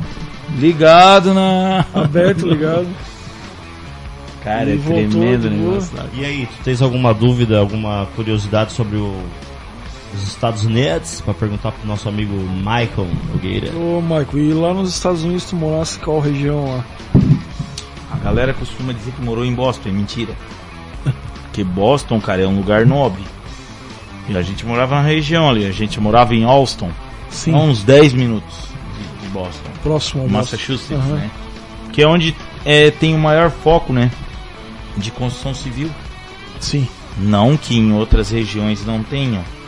Mas ali era onde o pai tinha esse contato pra ir começar a trabalhar, que o pai é empreiteiro, né? Mestre de obras. Então ali é onde, onde tinha. E daí quando eu fui, o pai já tava lá. Ô, Michael, o teu, o teu- inglês, ele começou a, a ser lapidado lá ou tu já chegou lá sabendo se virar? Cara, como eu sempre cantei desde novinho em bandas baile, eu era o cantor de rock geralmente. Então sempre falei inglês sem saber, sabe? Sim, Chegou lá, eu comecei a fazer o quê? Comecei a fazer vocabulário. né? E a gente trabalhava com irlandeses, que é um inglês. É, o alfabeto deles não é que o alfabeto deles não seja diferente do nosso, mas a pronúncia é mais próxima. mais suave. E é isso, não é um inglês britânico, sabe? Sim. Mais carregado. É um inglês mais neutro, vamos dizer assim. Uhum. De mais fácil entendimento, né? Mais, mais próximo do que a gente vê. E tinha um, um, dos, um dos brothers lá que trabalhava lá, o Ian. Ele era bem interessado em aprender português. Ele gostava de aprender palavrão, que eu lembro que. Isso, ah, cara, animal, cara. E o que que acontece? Chegou lá, eu comecei a ensinar ele português e ele me começou a me ensinar inglês, tá ligado? Então foi, a gente começou a fazer essa troquinha ali, bacana. Tu tem contato com esse cara É. perdeu? Não, cara, perdeu, cara. Porque daí o que que acontece? Daí, mesmo lá, acabou que depois de um determinado tempo, depois que eu aprendi a profissão, daí tu começa a trabalhar mais pra ti, né? Daí como eu cheguei muito novinho, falava inglês, dirigia lá dentro, que é muito importante, né? Duas coisas importantíssimas, é falar inglês e tu conseguir te virar, dirigir lá dentro. Sim, Tipo, eu com três meses eu era encarregado da, da empresa que eu comecei lá. aham, Não porque era. trabalhava bem, mas porque falava inglês, cara. se virava. Daí o cara disse, pô, Só Tem mo- 10 só morou brasileiros aqui, cara. aí. Tenho 10 brasileiros, cara, em terra, em terra de cego, quem tem olho é rei. Daí o que aconteceu? Eu aprendi muito rápido. Sim, E, e sem, antes disso, antes de ir pra lá, eu sempre trabalhei de servente com o pai, novinho, 13, 14 anos, como tu falou, na, naquela época a gente trabalhava novinho. não corria do serviço Isso, pesado. né? e cara, graças a Deus que eles faziam isso com a gente, né? Graças a Deus. Tornou nós é, seres humanos é, de luxo, né? Saber correr atrás, né? Tu vê o André, ó. Né? Músico. O André, o André é músico, cara. Baterista, não é nem músico. Não, cara, o André é baterista. Eu, cara, eu falei pro filho do Chuvo, cara, tu é músico ou tu toca bateria igual o teu pai? Ele, não, não, eu toco algum instrumento. Mas Ô, tu enfim, morou, cara, Tu morou só nessa região aí quando tu esteve lá? foi só nessa Tu região. foi pra cara. algum outro lugar do mundo morar também, trabalhar? Não, foi só ali. Foi só ali e é o que eu costumo falar pros amigos, né, cara? Só não ficamos lá, eu e meu pai, porque não conseguimos levar as mulheres, né? Sim, Senão. voltou pra família. Porque, cara, é, é muito bom, cara. Tipo, assim, não vamos desmerecer o nosso país, mas, cara, pra gente que é- gosta de música, gosta de instrumentos, como a gente falou, né? Pois é, e falar em instrumento para aquisição de equipamento. Porque eu lembro de assistir um vídeo do pessoal do, da, dos caras do Dream Theater antes de ser Dream Theater, era Majestic, né? Eles estavam na faculdade, né? Exatamente, um vídeo deles no porão, acho que era o porão da casa do Portnoy, se eu não me engano. O Mike Portnoy, gurizão, devia ter estourando 19, 20 anos. E uma Mapex, pra galera que conhece bateria, sabe que uma Mapex não é com duas conversas pra comprar hoje. Em Não, 1988, hoje se pegar uma série ruim aqui no Brasil, uma série ruim que não vale a nada, vai ser um dinheirão. uma mapa que está, vamos lá, dois bumbos, gigantesca com vários tons e uma zilhãozada de pratos. O Petrucci, um Marshall, um dois, duas caixas gigantescas. Um Ibanez. Isso, só equipamento top, o baixista, fudido, sabe? Com 19 anos de idade, cara. Não que isso vai ajudar o cara a ser um bom músico, né? Ser fundamental, vamos dizer assim. Mas já é um meio caminho andado, né, cara? Tu já Tanto tem é que quando é que, Influencia, quando né? é que nós tínhamos instrumentos bons? Quando a gente tocava nas bandas baile. Exatamente, eu tive contato com uma bateria boa quando eu entrei na metrô, toquei no Yamaha e depois Eu lembro que quando a gente tocava ali no Estúdio Júnior, que tu não gosta, a gente era o Júnior do o Estúdio nome 7, da cara. banda. A gente era o Sim. Júnior do Estúdio 7. Cara, era ensaiado a semana e eu sonhava com aquela Ibanez Steve Vai. Cara, A Jam, uma jam, cara. Daí tu vê hoje no Brasil uma guitarra daquela é 20 mil, cara. de 20 a 45. Pô, nos Estados Unidos é 1.200 dólares, velho. É um. Onde é que tá? Cara, eu me irrito com isso, cara. Eu converso com os alunos, eu converso com amigos, cara. Show, qual é a base de cálculo, cara? É absurdo. Tipo, cara, eu comprei um ampli agora. Ah, o mesmo amplificador, cara, na Guitar Center, 249 dólares. Bicho, onde é E que é essa da- base de cálculo, e vamos, cara? vamos partir da premissa que assim, ó, não, e não converte, né, cara? Não Porque o cara tá converte, ganhando cara. em dólar e nós estamos ganhando reais. É. Tipo E assim, ó, mesmo convertendo ainda vale a pena. Cara, vamos supor que vamos, vamos converter também a fabricação nacional, mesmo que fosse nacional também é um absurdo de preço. é um absurdo porque o que acontece? Ferragem. Ferragem. Muitas das madeiras hoje no Brasil é proibida a extração. Acaba vindo importar. Até madeira a gente. A gente É, mas a- exporta mas o nosso taxas mogno. as taxas não curti- imposto A gente também, né? exporta o nosso mogno pra Gibson, pra eles fazerem Sim. guitarra. Pra Fender, que tem Fender lá. Brazilian Mahogany. Aham.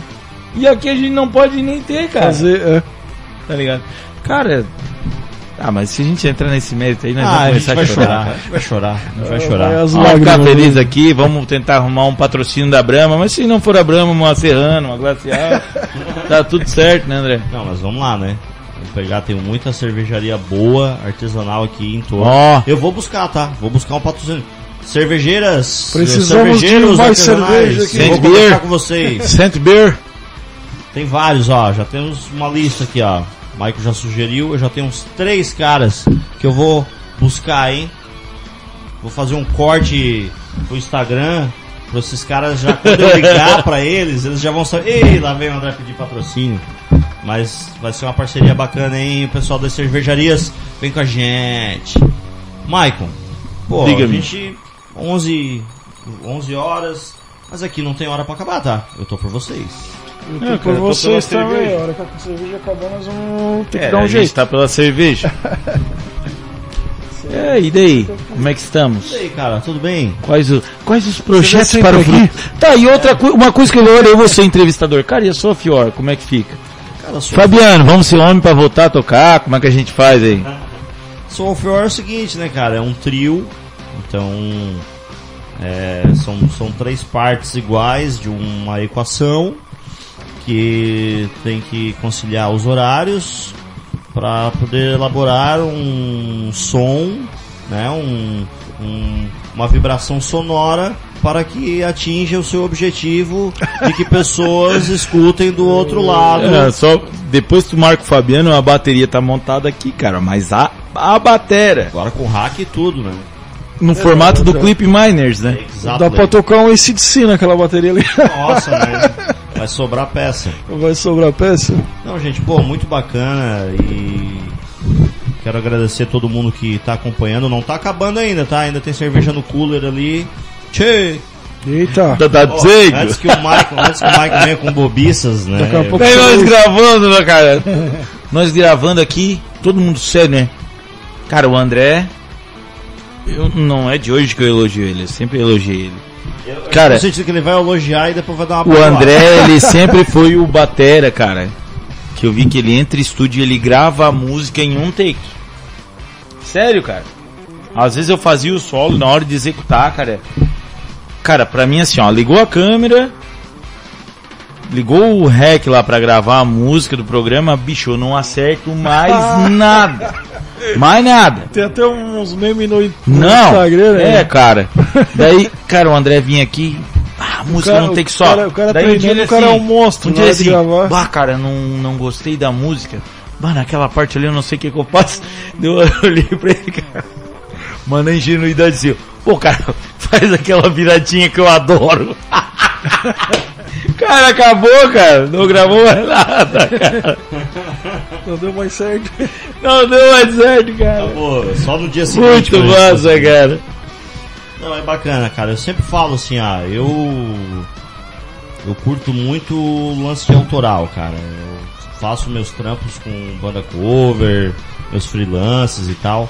Mas tem que rolar o autoral, cara. Tu tem que registrar o teu som. Mesmo que, a, que, que tu não. Apesar de a gente falar assim hoje, ah, vamos gravar, vamos ver o que, é que vai dar, mas tu tem sempre uma pretensão, aquele sentimento assim, ó, poxa, acho que meu volume tá meio baixo, deixa eu aumentar um pouquinho aqui sempre aquela pretensão, né? Poxa, vamos fazer um negócio bacana e amanhã daí o cara vai dormir, bota a cabeça no travesseiro e diz. Hum, mas já pensou se. Não, cara, o negócio porque- flui. Mas independente disso, cara, temos que gravar. Músicos, conselho Sim, aqui do, eu- eu- do, do carequinha aqui. Tipo, é o que eu sempre Grava, falo, cara. Grava. Tem que ter o que é teu, né? Mas assim, ó, Exato. eu, tu tá ali com a, com a Leire Dai, hoje eu tenho o meu projeto ali, Maicon Nogueira, Power Trio, tô com o Rogerião, tá? Falei, tipo, a, a gente não pode perder também essa essência de tocar cover, que a gente curte, que eu até eu falo com eles, cara, o nosso show, tu viu, né? A gente vai de Milionária José Rico, Iron Maiden, e tipo assim, cara, não é porque tem que tocar, sabe? Mas porque o que eu toco eu gosto, cara. Tipo, cara, quando eu tava no estúdio 7 cantava Ivete Sangalo, cara, eu curtia aquilo, sabe? Por mais que era zoação, né? Brincadeira. Cara, mas era uma coisa legal, sabe? Marca uma fase na tua vida, tá ligado? Que é massa. Isso, e o cara precisa disso. E tem que ter a música autoral. A música autoral eu penso que ela é de, de suma importância. Porque o que acontece?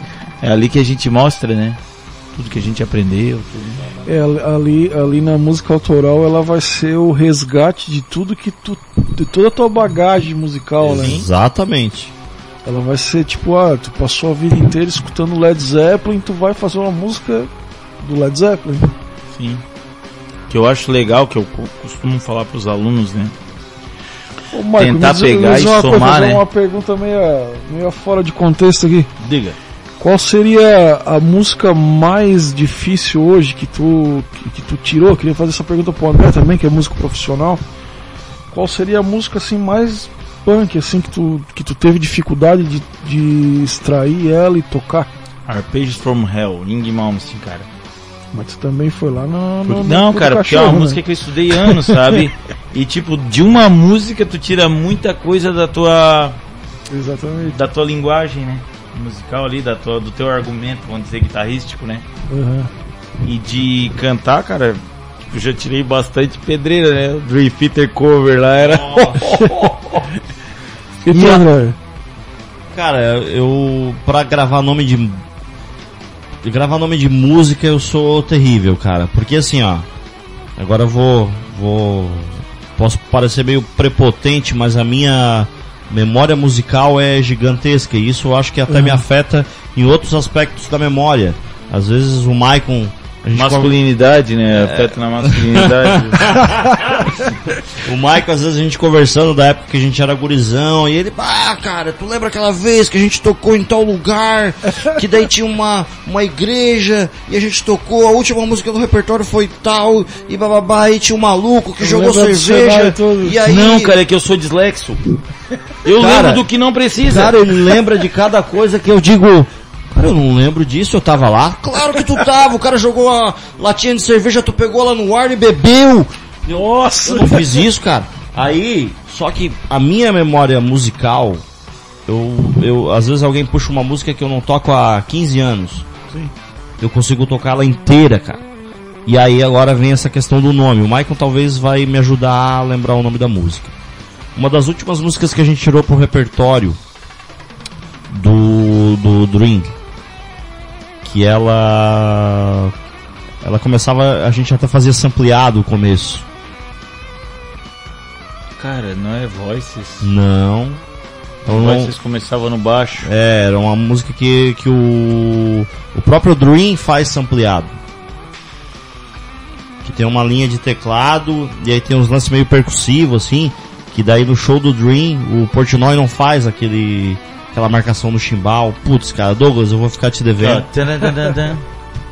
Isso. Não, não, não, não, não, não.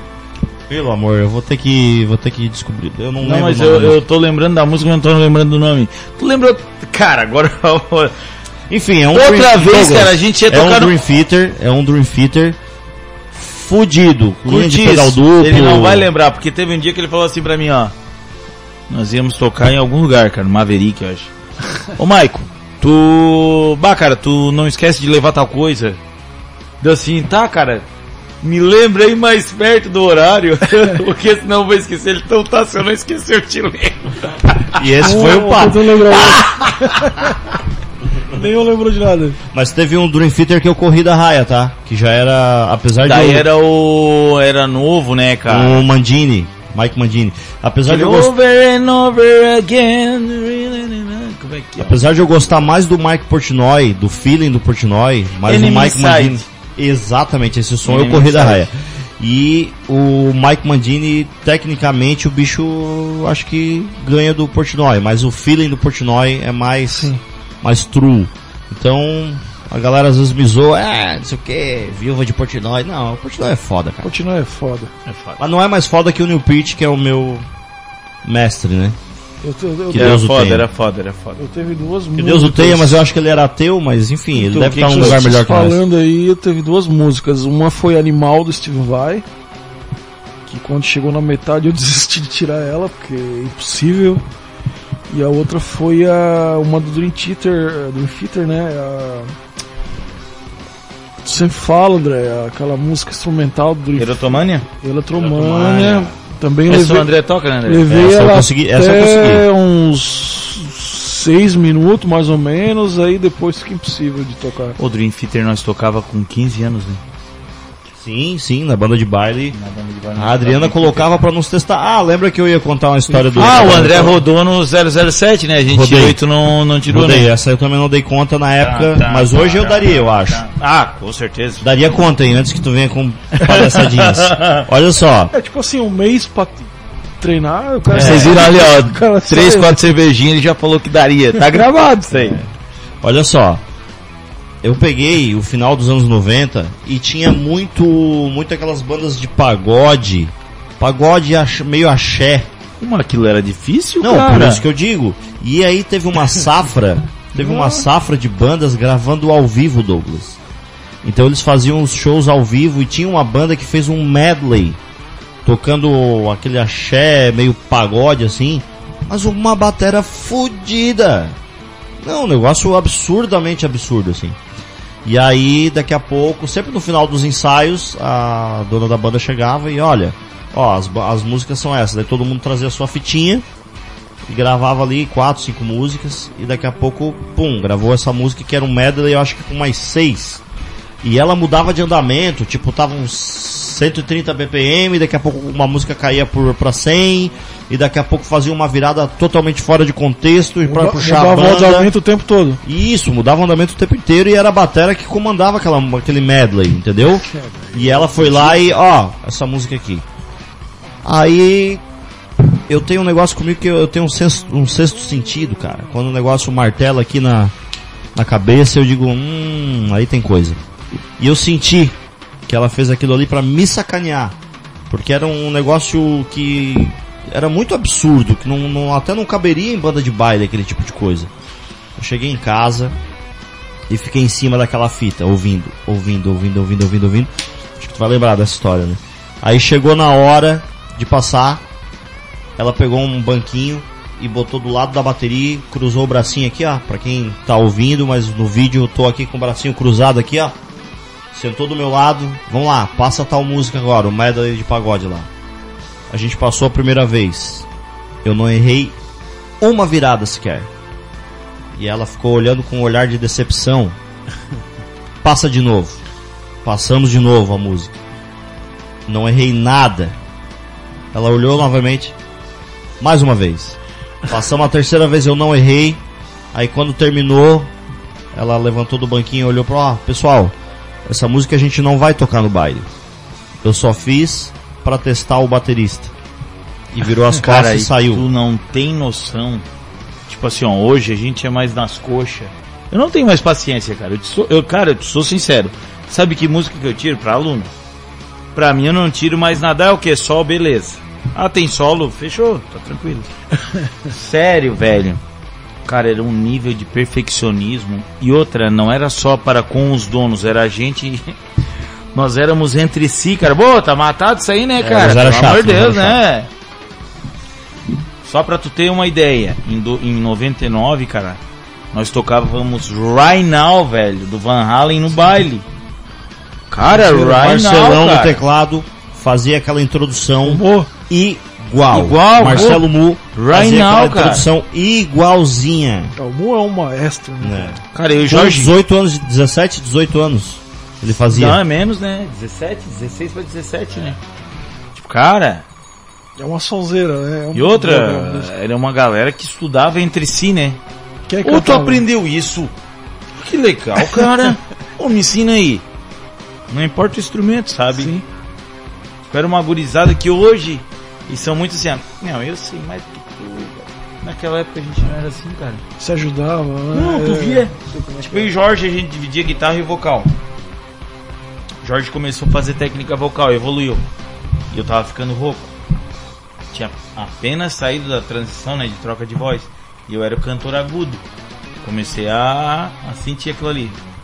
Ô Jorge, tá fazendo técnica vocal, né? Ah, tô com quem? Ah, não, me dá um número, cara. Sabe? Hoje em dia a gente vê que é muito assim, ah, é, não, mas eu não vou fazer ali porque... nada. Sim. Eu não vou te pedir pra te me ensinar, porque, bah, tá louco? Custa- Cara, não As tem pessoas nada se a ver, custam, cara. né, cara? Não tem nada a ver, cara. Tipo, eu pegava exercício com o André de batera, que a gente dividia vocal, eu, eu e Jorge. Vocal, percussão e guitarra, cara. Uhum. Sabe? Era- nós, nós nos virávamos ali em três, porque daí Sim. tinha a vocalista. Quando a vocalista tava cantando, um tava tocando guitarra, outro geralmente era algum axé, alguma coisa, o outro tava lá tocando percussão, Sim. tá ligado? E eu chegava, ô Dé, ô, esse exercício. Passava o exercício lá, ô, legal, vou estudar. Fim de semana, tal, fim de semana inteiro no, no, no busão, cara. Guitarra. Entendi. Jorginho era muito estudioso, né? Pô, o que que tu aprendeu aí? Ah, cara, essa semana eu estudei isso aqui. Pô, que legal, me ensina aí, cara. O Mu pegava coisa de teclado, cara. Tipo assim, a gente era muito... Não, a gente teve uma galera muito massa. Foi a minha primeira banda de baile. E sempre quando eu falo sobre isso, essa experiência que eu tive no baile, uma escola, cara, eu faria tudo de novo. Pô, já tô, já tô chapando aqui, cara. Não, já tá no horário mesmo de finalizar. Tô ficando chapado. Galera. o Douglas, Douglas não fica bêbado, né? Tá igual, é né? isso aí, meu Deus, ele me deu um uma- porre Pelo no amor de Réveillon. Deus, Douglas. Tá Uma louco. draga. Ele me deu um porre no Réveillon agora de 2020 pra 2021, eu quase morri, cara. Mentira. Esse Jaguar, ele e o cunhado é dele. Meu Deus do céu. Não, tocamos na formatura lá do... Até foi na Doc meu... O Wesley, o Wesley me embebedou. O meu batera não foi, tadinho, né? Era pra ter ido também, né? Fazer umas duas lá com nós, umas duas ou dez, né, Rogerião? né? Era pra ter ido, pô. E... Rapaz do céu, eu saí de lá meio de meio pra trás já e vocês ainda ficaram, né? E o Taparel se juntou com você. Não, Tafarel é Tá, da tá, maldade. O Taparel fazia frente, eu acho. Pô, né? eu achei que eu bebia. Quando eu conheci o Tafarel, eu fiquei desanimado. Beijo, Taparel. Beijo, Rogério. Abraço, Tafarel. Massa, massa. Próxima nós vamos trazer o pessoal da banda pra gente fazer uma, uma bacana, uma, uma, uma- uma- um lance bacana aqui, ó. A cerveja já tá pegando aqui, eu já tô gaguejando também, meu Deus do céu. Acho que tá na hora de acabar. É. E o Douglas já tá convidado também pra gente fazer um esquema Opa, tamo aí. com a casa cheia aqui. Aqui eu tenho uma mesa, uma mesa redonda quadrada, né, do Kiko. Cabem quatro pessoas, então por enquanto a gente tá aqui num formato trio, mas eu quero É, ó, a mesa do André mais. tá pra botar até quatro, né? Tá de quatro que já... Nossa, meu Deus do céu, esse acho que tá na hora de acabar legal. mesmo, já estamos sendo já, já ó, porra, os caras acabaram de encher os copos ali, cara. Meu Deus do céu. Tem mais duas aqui. Gente, vamos lá. Douglas, quero te agradecer a presença. Quando eu falei que ia convidar o, o Maicon, eu, a primeira pessoa que eu pensei em trazer pra gente participar dessa conversa foi o Douglas, parceirão aí que tá sempre com a gente aí na, na- na noite, curtindo, falando sobre música e tomando uns beer nights aí. E aí ele aceitou o convite de primeira, muito legal, te agradeço a presença e suas con considerações finais, meu amigo, a cerveja está fazendo efeito. Pô, pra mim é um prazer estar aqui trocando uma ideia com vocês, dois monstros das músicas, né? da música feio. regional, né? Monstro de feio. Não, sinceramente, pra mim é um, é um prazer inenarrável, né? Estar aqui com o André. Te Que... considera pra caralho, cara. A nossa amizade, né? só que a nossa amizade não foi feita no boteco. né? Te considero, O cara. Michael aí também eu conheço há pouco tempo, mas, pô, o cara é humildade. De internet já faz tempo, né, né? O cara, esse, o cara é incrível, né? Humildade, ensina, conversa, brinca. Então, assim, pra mim é. Tá aqui é, é, é espetacular, gente. Obrigado. Sempre vou vou estar disponível quando precisar pro convite. E é isso aí. Parabéns, André, pelo programa. Muito obrigado. Muito, muito bacana essa iniciativa aí, voltar com o Rock Show. Eu acho que, que a gente precisa, precisa do teu programa de pé, precisa estar te escutando, precisa estar escutando as histórias da galera, né? Precisa estar escutando é, a, a ideia das outras pessoas. Então, né, a gente mora num município pequeno, cheio de grandes talentos e tu abriu essa porta para trazer as pessoas aqui para para conversar. Parabéns. E obrigado aí, Marco, também pela, pela presença aí, pela, pela parceria. Bacana. Legal, legal. O Michael Nogueira, como eu sempre falo, meu irmão de outra mãe. A gente tem uma ligação muito forte desde de jovem e, e nossa, a minha trajetória musical é totalmente ligada ao Michael, assim. Minha primeira banda foi com ele. A gente já teve vários projetos juntos, estamos tentando trazer de volta aí um projeto autoral que, que foi bem bacana. A gente fez um trabalho, modéstia à parte, um trabalho muito legal. Muita gente trazendo um feedback positivo pra gente. E, Maicon, suas considerações finais, desde já, muito obrigado pela presença. Meu lindo, obrigado pelo convite, ao Douglas, pelo prazer da companhia, o papo, né? Papo massa, tudo a ver, né? Um brother de, de, de curta data, mas que será de longa, né, cara? isso aí. Porque as ideias batem. Cara, e tu, o que que eu vou dizer, bicho? O dia que der na telha de me chamar, tu aí de novo, tomando umas 4 ou 10. e é nóis, cara, isso aí. Bola pra frente, já já, se Deus quiser, a, a sua Fior volta, né? E vamos seguindo aí, cara. Vamos se cruzar aí com nossos projetos. Eu com o meu trio, né? O Tafa, o Rogerião. Um abração pra vocês. Com a Lady Dai. Fazer um misturadão também. Tamo junto, brother. E é massa, o, o Rock and Show tá voltando. Como o Douglas falou, né? É muito importante pra cena. Rock and roll, musical também, né, cara? Porque hoje eu nem tô tão, tão inserido assim nessa, nessa onda só rock and roll, né? Eu tô fazendo de tudo um pouco, né? Mas, cara, é mu- muito importante ter o programa e votos que continue dessa vez, tá ligado? Agora eu tô com, com mais sangue no olho aqui para fazer o projeto acontecer. Já tive grandes parcerias aí no passado e o pessoal sempre me dando um feedback positivo, sempre trazendo essa força e vocês aqui hoje, fantástico. Hoje, ontem eu tive a oportunidade de receber o Thales e o Ricardo também, foi muito legal e todas as noites eu vou ter esse sentimento assim de missão cumprida, a galera curtindo, o pessoal aqui acompanhando no rockenshow.com.br. É, tô muito feliz, cara, dessa nova fase. Hoje é o segundo programa de muitos e fico muito feliz de ter dado certo de vocês estarem aqui como sendo os convidados do segundo programa e garanto que se depender de mim e com certeza pela parceria que vocês têm comigo, vocês vão estar aqui muitas vezes, muitas e muitas, muitas vezes. Eu te considero pra caralho, cara. É muito legal. Gente, vamos fechar o nosso o nosso papo aqui. Eu sou Rush maníaco, né, cara? Daqui a pouco o Rock and Show não vai ser mais Rock and Mas Show. Dream Theater é mais legal que Rush, cara. Cara, há controvérsias, cara, porque eles Eles vieram, cara, eles são filhotes Isso do é- Rush, isso era a cara. conversa antiga do Edson e do André. Ah, não, mas o Dream Theater, cara. Exatamente, o Edson, ô, vamos ter que trazer o Edson aqui, cara. Vamos Eu combinar. cara, Iron Maiden, bicho. Meu pai é Meu mais brucinho. forte que o teu. Meu brucinho, cara. É, que o cara queria assim, meu pai é mais forte que o Exatamente. teu. É, meu pai é mais foda do que teu. É. Cara, muito legal. Vamos encerrar aqui então. Eu sou Rush maníaco, então vamos encerrar com Rush aqui. E eu sei que vocês gostam de Dr. Sim também. Então vou encerrar com Rush Virtuality. Que eu sempre toco essa. É uma das músicas que eu mais gosto. Então a galera já deve estar ligada aí que vai rolar uma sonzeira. E depois um Dr. Sim. As duas últimas músicas aqui da, da nossa vibe desta noite de terça. Amanhã estaremos aqui com o pessoal da Black Vinyl, Ô, trazendo um projeto. Filipão, Filipão. Filipão, trazendo o seu convidado especial, que é um novo parceiro pro projeto. Vai ser muito bacana. E lembrando que. parceiro, tchê. E lembrando que nós estaremos aqui todas no início de semana, na verdade. Vou fazer segunda, terça e quarta às 22 horas, sempre com uma galera aqui no estúdio curtindo, trocando ideia.